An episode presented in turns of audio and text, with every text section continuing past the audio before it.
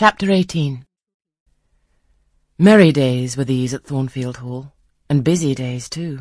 How different from the first three months of stillness, monotony, and solitude I had passed beneath its roof. All sad feelings seemed now driven from the house, all gloomy associations forgotten. There was life everywhere, movement all day long. You could not now traverse the gallery, once so hushed, nor enter the front chambers, once so tenantless, without encountering a smart lady's maid or a dandy valet.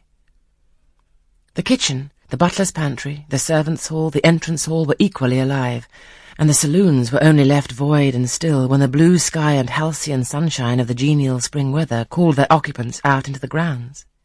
Even when that weather was broken and continuous rain set in for some days, no damp seemed cast over enjoyment.